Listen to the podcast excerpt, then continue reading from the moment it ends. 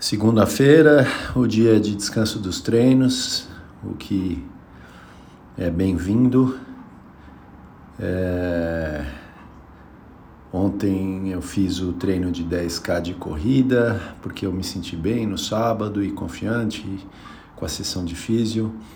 Então decidi fazer o 10K mais puxado e realmente durante o dia fiquei sentindo a perna e talvez foi um pouquinho exagerado. Nada demais, mas estou sentindo a perna.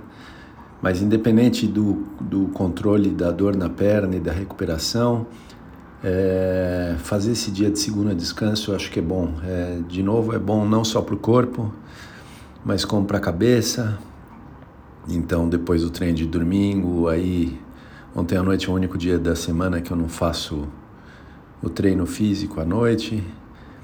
Aí hoje durante o dia recupero para começar uma semana intensa, cheia de atividade.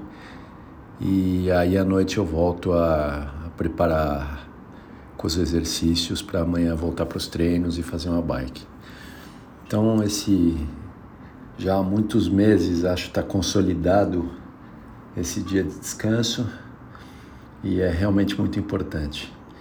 É, semana passada foi mais uma boa, consistente de treino sem nada puxado, porque por conta da recuperação da perna não tenho feito nada puxado.